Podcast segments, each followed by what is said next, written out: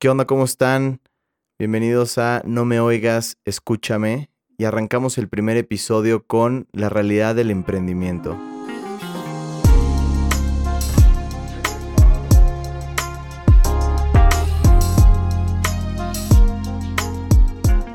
A ver, les platico un poco de mi historia. La verdad no me gusta llamarme emprendedor. Me solamente me gusta decir que tuve un negocio. Fui dueño de un negocio, creé un negocio desde, desde cero. Eh, lo empecé cuando tenía 23 años, realmente bastante joven. Toda mi educación universitaria fue básicamente emprendimiento, emprendimiento, emprendimiento, emprendimiento. El emprendimiento es lo mejor. Eh, todo lo que veías allá afuera era emprendimiento, emprendimiento, emprender. Entonces siempre tuve como esa espinita. Cuando recién me gradué, realmente trabajé en una empresa, me di cuenta que no era lo mío y dije, ¿sabes qué? A emprender. O sea, vamos a intentar otro camino, vamos a ver si funciona. No quiere decir que no esté hecho para ser empleado, ni mucho menos. Eh, creo que a lo mejor experiencias o lo que sea te van definiendo y te van diciendo, vete para acá, pero tomé la decisión de emprender, me encantó, me fascinó. O sea, me, me, me gustó, disfruté mucho más ser emprendedor o, ser empresario o, llevar un negocio, eh, por llamarlo de otra manera, mucho más que ser empleado, la verdad. Esa es mi, mi, mi punto de vista. Realmente es algo muy, muy personal. Y algo súper interesante es, me di cuenta o vi que no había muchos emprendedores de mi edad. Creo que todavía no hay mucha gente eh, en la industria arriesgándose, gente joven. ¿Por qué? Digo, pues es lógicamente es entendible. Una parte es, es capital, es eh, el riesgo de tener que meter y de dónde consigues dinero, si pides prestado o no, etcétera. Pero creo que también era el tipo de industria, la industria de la construcción, que, es mi caso, no es, digo, es, es parte de lo, de lo que hago, no es una industria a lo mejor muy atractiva, será que es una industria muy tradicional, eh, pero, pero bueno, digo, resumiendo, es básicamente he tenido algo de experiencia con esto. Em, ahorita estamos comenzando, bueno, este es un proyecto personal, el tema del, del, podcast. Pero un poquito la idea es, pues bueno, platicar de mis experiencias y demás, eh, al menos en el episodio de hoy quiero que, sepan que lo que estoy diciendo no es absolutamente para nada para desanimarlos. No, no me gustaría que se desanimen de emprender o de abrir un negocio, de abrir una empresa, de crear algo. Creo que es algo muy padre, es algo increíble. Pero lo que quiero hablar hoy es la realidad. O sea, eh, todos allá afuera vivimos en, en, un mundo eh, regido por la mercadotecnia de los grandes eh, millonarios y multimillonarios de, del, mundo, eh, donde vemos a gente joven como Mark Zuckerberg, este, desarrollando empresas que valen miles de millones de dólares y, creándolas desde su dormitorio en la universidad y demás. Y, y, a lo que voy con todo esto es que esa es la realidad de una persona dentro de 7 mil millones de personas o esa será la realidad de mil personas dentro de 7 mil millones de personas. Entonces, para el resto de la gente, emprender no va a ser así. Y a lo que voy con esto es, básicamente, quiero que a partir de, digo, de mi experiencia, y, la verdad es que no necesitas tener experiencia para darte cuenta de estas cosas, es que todos veamos que la, la realidad es muy distinta. Emprender no es lo que vemos allá afuera en la tele, no es lo que vemos en las películas, no es lo que vemos en Instagram entonces, eh, el, emprendimiento es bastante distinto, ¿no? Em, emprender es muy difícil, muy, muy extremadamente difícil. Requiere de demasiado trabajo. Para empezar, tienes que poner cantidad de horas de trabajo. Segunda, tienes que poner una gran cantidad de dinero o conseguir a alguien que confíe en la idea y que ponga una gran cantidad de dinero para poder desarrollar el proyecto. A ver, no estoy hablando de miles de millones, pero estoy hablando gran cantidad de dinero para, pues, para alguien joven, para alguien que empieza, pues necesitas poner dinero, necesitas invertir dinero. O sea, cada quien tendrá su, su, definición de gran cantidad de dinero, pero al final del día tienes que arriesgar dinero, ya sea tuyo o de alguien más, y convencer a alguien que lo haga, o sea, que ponga el dinero por ti. Y es algo que no es para cualquier persona. la realidad de las cosas es que todos tenemos ese sueño guajiro de, de emprender, de ser ricos, de retirarnos a los 40, tener yates y aviones y como que todo el mundo está constantemente soñando con eso y la fama y demás. La realidad de las cosas es que la mayoría de la gente no debería de emprender. O sea, no, no todo mundo está hecho para ser un emprendedor. No todo mundo tiene el perfil de un emprendedor. Y es una realidad. No quiere decir que seas peor o mejor eh, por emprender o no emprender o por ser empleado o no ser empleado. No, no tiene nada, absolutamente nada que ver. Simplemente no todo mundo tiene el perfil de emprendedor. Entonces es muy importante que se den cuenta que son perfiles completamente distintos. Yo puedo ser un excelente empleado y un pésimo emprendedor. Y puedo ser un muy buen emprendedor y un pésimo empleado. Y siento que al día de hoy hemos hecho parecer como si, como si el, el ser empleado sea malo, como si el ser empleado sea... No, al contrario, yo volteo a ver a gente y digo, wow, o sea, a veces como emprendedor dices, wow, me encantaría poder trabajar en esa empresa y tener esas prestaciones y, y que te paguen este sueldo fijo todas las semanas, cada quincena te llega tu, tu, sueldo y tu cheque y demás. Entonces, o sea, y, y, y, ves tantas cosas positivas una vez que estás del otro lado, pero pues es, es ponerte del otro lado, ¿no? O sea, cuando eres empleado, volteas a ver y pues siempre el pasto del, del, vecino, pues es el jardín del vecino es mucho más verde, ¿no? Entonces, eres empleado y volteas a ver al emprendedor y dices, ay, qué fregón, está creando su negocio y, y está haciendo dinero y está viajando y, y, tiene tiempo para él y demás. Y cuando eres emprendedor, volteas a ver al empleado y dices, hijo, qué fregón, el cuate eh, tiene seguro de gastos médicos y le pagan cada mes cada, o cada quincena sus sueldos sin problemas y, va de viaje corporativo y se lo paga la empresa y, se va con viáticos y, todas esas cosas que, son tan bobas pero que de verdad dices, wow, ¿no? O sea, qué, qué gran comodidad, ¿no? Reciben bonos, etcétera. Entonces, eh, realmente pues no es que uno sea mejor que otro, es que hay que entender que pues son distintos y que cada uno tiene sus, sus, sus pros y sus, y sus contras, ¿no? Ambos trabajos requieren de muchos sacrificios. O sea, ser emprendedor o ser empleado realmente requieren de mucho sacrificio, sobre todo si quieres llegar lejos. O sea, vas a tener que trabajar muchísimo. Pero la realidad del emprendimiento es que requiere de mayor responsabilidad. O sea, tú eres culpable de todo y eres responsable de todo. Si tu empleado hizo algo mal, pues es tu responsabilidad, papacito, porque no estuviste ahí poniendo la atención al empleado, no estuviste ahí, no te diste cuenta de las cosas, si te robaron es tu culpa, si hubo un fraude es tu culpa. Entonces tú respondes por absolutamente todo. Entonces eso es algo que es muy importante de diferenciar del, de, diferenciar del, del emprendimiento. Si tú eres el directivo de una empresa, vamos a decir, tú en una empresa conforme más vas escalando en la pirámide, pues lógicamente más responsabilidades vas teniendo.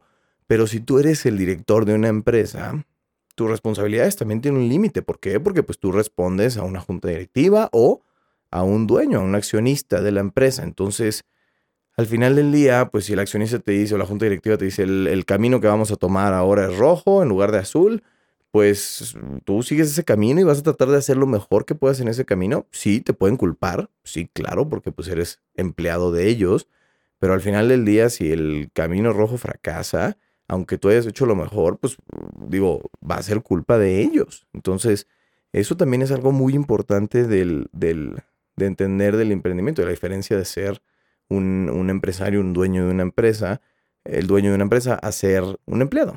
Y pues también mucha gente dirá, oye, ¿Y cómo puedo saber si tengo ese perfil o no? ¿Cómo le hago? Eh, para pues eh, digo, hay gente que es muy obvio, hay gente que es muy obvio que, que, que disfrutan mucho ser empleados o que disfrutan mucho tener negocios y desarrollar y crear y arriesgarse y demás. Pero creo que también una parte muy importante es intentarlo. O sea, aunque sea en la escala más mínima, creo que todos tenemos que intentar al menos alguna vez en nuestras vidas ser emprendedor. Y con ser emprendedor no me refiero, tienes que fundar una empresa, meter un millón de pesos y, contratar 10 empleados. No, no, no, no, no. A lo que me refiero es eh, ser comerciante, ser emprendedor, eh, vender tus servicios, de asesoría, de consultoría. Eh, eso es ser emprendedor, o sea, trabajar como, como un freelance es de cierta manera ser un emprendedor. Entonces, no necesariamente el, tener que crear esta infraestructura y, estos negocios y estos, eso no quiere decir que seas un emprendedor, ¿no? Entonces, digo, es importante nada más como, ¿cómo me puedo dar cuenta? Pues inténtalo, haz algo, sal a la calle, empieza a comercializar, empieza a vender tus, tus servicios, etcétera. Entonces, bueno, digo, eh, básicamente la idea es, pues, no es para todos, es muy difícil y todo es tu responsabilidad. Y otro tema muy importante es una jungla allá afuera. O sea, dentro de una empresa existen políticas, existen reglas, existen normativas, hay un cierto entendimiento de, cómo funciona el ambiente corporativo, hay consecuencias, hay departamentos que vigilan y ven eh, ciertos aspectos del desarrollo sano dentro del, de la empresa o del corporativo, pero cuando tú eres el dueño, realmente te das cuenta que te enfrentas a un lugar, digo, México es un lugar complicado para, para todo este tema de, emprendimientos y demás, y te das cuenta que siempre tienes demasiadas complicaciones, eh, desde tus proveedores, si cumplen o no cumplen los contratos, desde tus clientes, si cumplen o no cumplen los pagos, desde tus empleados, si cumplen o no cumplen sus responsabilidades, eh, desde el gobierno, si te exige o no te exige, si abusan un poco de ti o no abusan un poco de ti, este, de los criminales, de los mismos grupos criminales. ¿Cuántos empresarios en México no se tienen que enfrentar a extorsiones, a tener que pagar eh, uso de suelo y derecho de piso a grupos criminales, a robos de sus camiones, a secuestros de sus empleados. O sea, realmente te das cuenta que te enfrentas a una jungla. O sea, y sí, cuando eres pequeño a lo mejor y no ves tanto esos temas, pero conforme vas creciendo y también dependiendo de la industria en la que estés, te vas dando cuenta que el mundo es una jungla. O sea, que realmente tienes que tener ciertas habilidades que no requieres para ser un empleado, pero que sí requieres para ser un empresario. O sea, no, no es sencillo, es una jungla allá afuera. Digo, tienes que tener eh, muy, muy, muy en claro ese tema. O sea, que, que, que te vas a enfrentar a un mundo, sí, claro, hay leyes, hay, hay, hay, hay maneras de llevar a cabo las cosas y hay un entendimiento de cómo funciona el comercio, los mercados y demás. Pero la verdad es que es mucho prueba y error, prueba y error, prueba y error, prueba y error. Digo, a menos que tengas la experiencia del mundo, pero cuando vas empezando es, te equivocas y te equivocas y te equivocas y confías en el que no debiste haber confiado y este, y, le vendes al que no le debiste haber vendido y demás. Entonces, eh, eso, es, eso es algo bastante complicado, ¿no?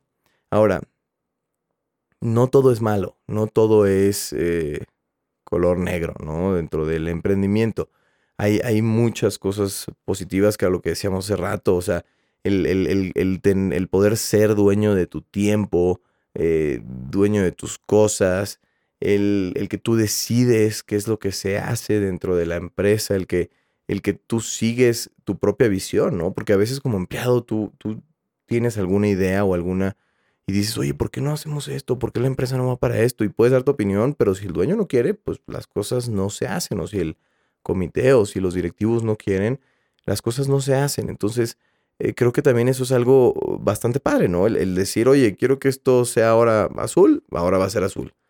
Nada más que con, con el decidir qué es lo que se hace, también, pues, si te equivocas, pues, eh, digo, es tu culpa, ¿no? Que era lo que decíamos con el tema de la responsabilidad. Eh, es muy padre construir algo con tu trabajo, con tus méritos, ver crecer un negocio y saber que puedes llevar una empresa hasta donde tú quieras. O sea, que si tu producto es bueno, que si tu servicio es bueno, tú puedes realmente, o sea, tu límite es la imaginación. Tú puedes estar operando una empresa alrededor del mundo, ya sea a través de medios digitales o presenciales. Eh, o sea, realmente no hay límites. Hay gente que está mandando ya cosas al espacio y, y pronto esa va a ser la siguiente barrera, pero, o sea, tienes la capacidad de lograr tantas cosas que, que, que es bastante satisfactorio, o sea, y es bastante aspiracional, ¿no? Tener, tener una empresa. Y la ventaja es que no tienes el límite de la burocracia de ser un empleado. O sea, ¿a qué me refiero? Tú dentro de una empresa, si quieres crecer, si quieres eh, desarrollarte, vamos a decir que comenzaste a trabajar, pues lógicamente es muy difícil que del día 1 al año 10 seas director de la empresa. O sea, los casos son muy pocos. ¿Por qué? Porque hay tanta gente y hay tantos escalones a los que tienes que ir llegando que pues lógicamente es muy difícil alcanzarlo. Pero cuando tú eres empresario, sí es una realidad que todos los negocios se tienen que ver a largo plazo. Y con largo me refiero 15, 20 años, no que nada de que 5 años no es largo plazo en un negocio. 5 años es nada. Pasas de los 5 años y apenas te estás dando cuenta que puedes sobrevivir en el mercado. Entonces, eh, es, importante que se den cuenta que, que le estás apostando muchos años. Pero hay casos, no todos, hay casos de negocios que en 2, 3, 4, 5 años ¡pum!, se desarrollan exponencialmente. Entonces, ¿y por qué? Y, no estás atenido a la burocracia de una empresa y a las políticas de una empresa, sino aquí estás atenido a lo que el mercado te pida y a lo que tú puedas ofrecer al mercado, ¿no? Entonces, eso es algo padre del, del, tema del emprendimiento, ¿no? Creo que ahorita con, con la situación de la pandemia, con todo este tema del coronavirus y demás, mucha gente se va a desanimar de emprender. O sea, creo que, creo que, creo que es una realidad. ¿Por qué? Porque nos hemos dado cuenta que los emprendedores tienen que ser extremadamente rápidos al cambio. O sea, no te puedes parar a pensar, pero ni un segundo. Tienes que tomar decisiones en un tema de nada y decir y, ejecutar y decir, cambiamos de la noche a la mañana. ¿Por qué? Porque se viene una crisis. Entonces, eso es algo súper importante, que, lo vimos ahorita con, con, el tema del coronavirus. ¿Cuántos negocios no se quedaron rezagados durante semanas o meses sin actualizarse? Sin, sin decir, oye, puedo ofrecer mi servicio a domicilio, oye, puedo tener esto en mi plataforma digital, oye, puedo abrir una tienda de e-commerce, oye, puedo... O sea, demasiados, demasiados negocios que se quedaron atorados durante semanas. Y los que estaban mejor preparados son los que están, más los, los que están triunfando más ahorita. O sea, todas esas personas que, que, son resilientes al cambio, que, que, luego, luego deciden y ejecutan, son los únicos que van a sobrevivir realmente en el emprendimiento. Necesitamos también adaptación a la tecnología. O sea, en México nos falta mucho. O sea, te das cuenta de muchos negocios que, digo, son considerados pequeños o medianos, pero cuando abres un negocio, te das cuenta que son negocios gigantescos, ¿no? O sea, hablando de negocios que, que a lo mejor tienen 20, 30, 50 empleados y facturan 100 millones de pesos al año o 200 millones de pesos al año, que todavía son considerados negocios pequeños, que para casi todos son gigantes, pero te das cuenta que la gran mayoría no tienen tecnología adaptada a, su método de trabajo y a su operación. O sea, no la hay se siguen utilizando los mismos métodos manuales tradicionales de hace muchos años porque son negocios viejos que nunca tuvieron esa adaptación de tecnología. Y ahorita se están viendo forzados a hacerlo. O sea, ahorita, ¿qué pasaba? Había negocios que tenían, todos los empleados tenían computadoras de escritorio. Oye, manda a trabajar a los empleados a tu casa. ¿Y qué haces? ¿Que los mandas con toda la computadora de escritorio? O no, no, entonces ahora compra laptops. Oye, y ahora la seguridad de los esto, y ahora esto, y ahora tal. los celulares y, las videoconferencias. Y entonces, ahorita es increíble cómo una crisis en un tema de semanas ha forzado a que todo el mundo empiece a adaptar la tecnología.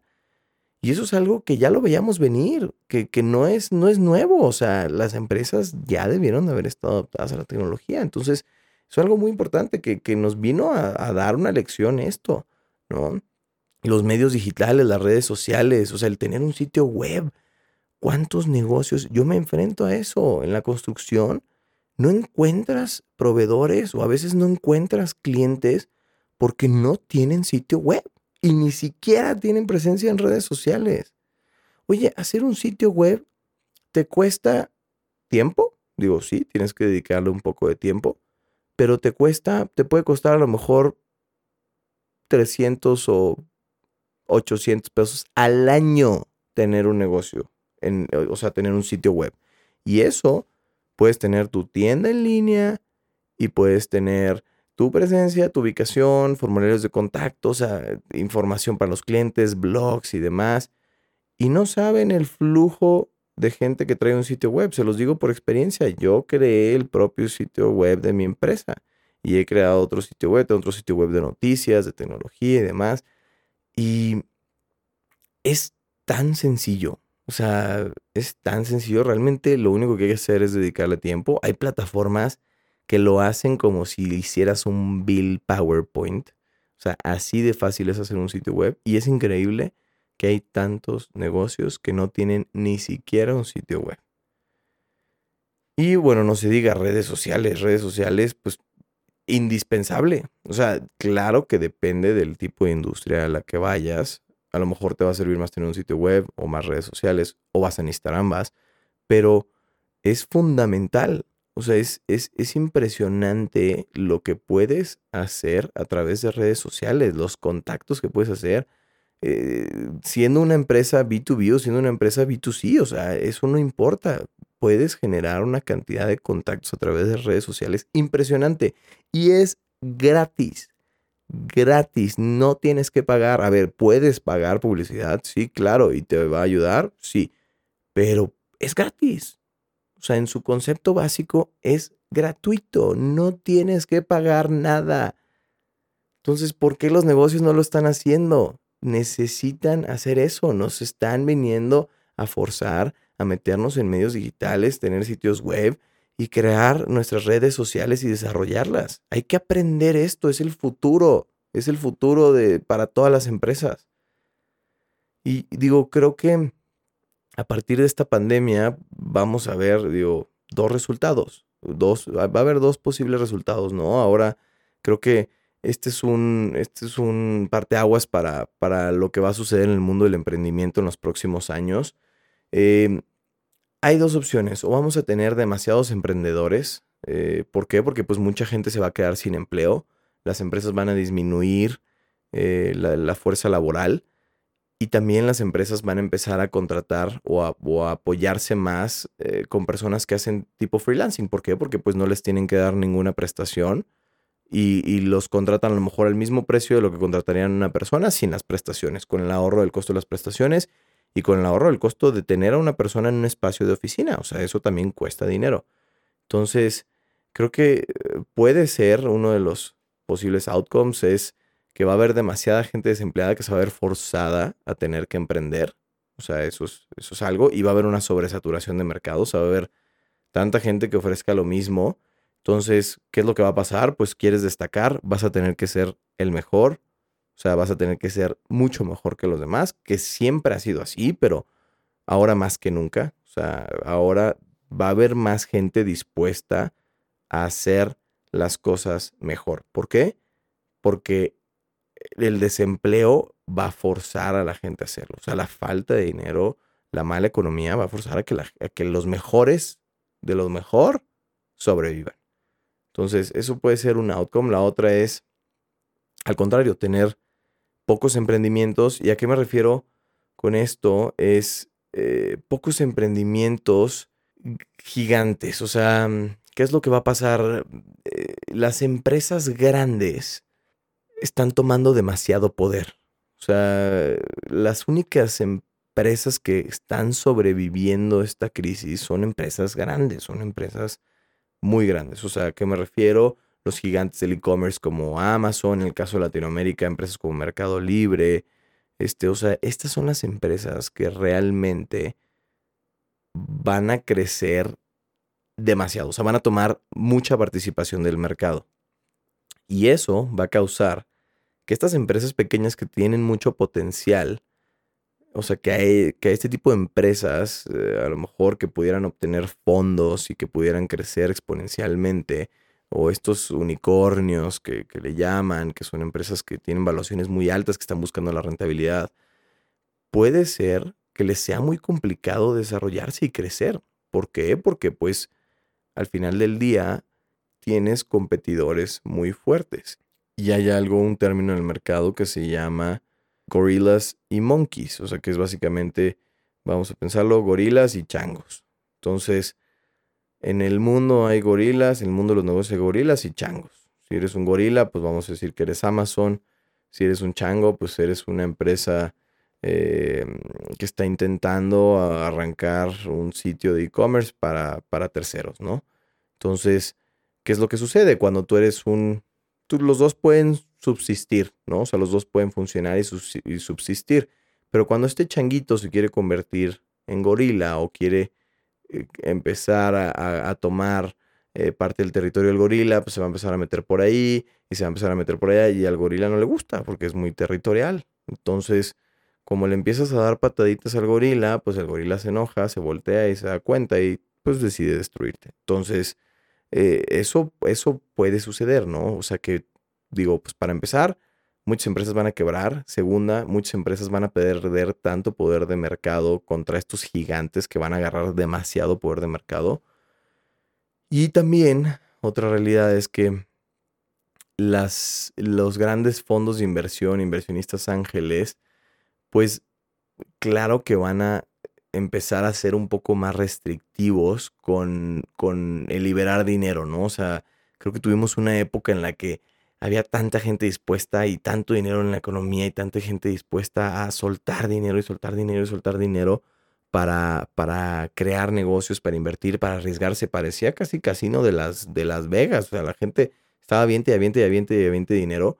Y creo que ahora pues va a ser mucho más conservador eh, todo ese tema del fondeo de los, de los negocios. Entonces, no quiere decir que no vaya a existir, pero pues claro, va a ser mucho más, más conservador. Entonces, digo, eh, la, realidad es que, en resumen, pues em, emprender no es fácil, es, es, es, algo muy difícil, pero es algo increíble, es algo que, que siento que mucha gente debería de intentar. Y, si no es para ti, no pasa nada, siempre puedes ser empleado. O sea, creo que eso es lo mejor del, mundo, siempre va a haber trabajo allá afuera para el que pueda y el, y el que dé lo mejor de sí. Este, en, en, todos los aspectos de la vida siempre hay que trabajar demasiado, siendo empleado o siendo emprendedor, siempre vas a tener que, que dar el máximo. Y es interesante, es, es muy interesante ponerse a pensar todo lo que va a pasar post, post pandemia. O sea, todo, cómo va a cambiar este mundo del emprendimiento y esta realidad de, de, lo que es emprender, ¿no? O sea, ahora la gente a lo mejor va a tener a ser mucho más conservadora, este va a tener a, pensar mucho más las cosas. Entonces, digo, un, un, evento que, pues digo, llevamos, que será cinco meses, eh, no, menos, tres meses desde que empezó realmente el problema en, en, en México y en Latinoamérica. Y, pues está empezando a cambiarnos por completo los, los hábitos de negocio, los, los, todo. Entonces, pues claro que esto viene a cambiar de una manera significativa el emprendimiento, ¿no? Pues bueno, eso es todo. Gracias por escuchar el primer episodio del podcast y nos vemos en los siguientes.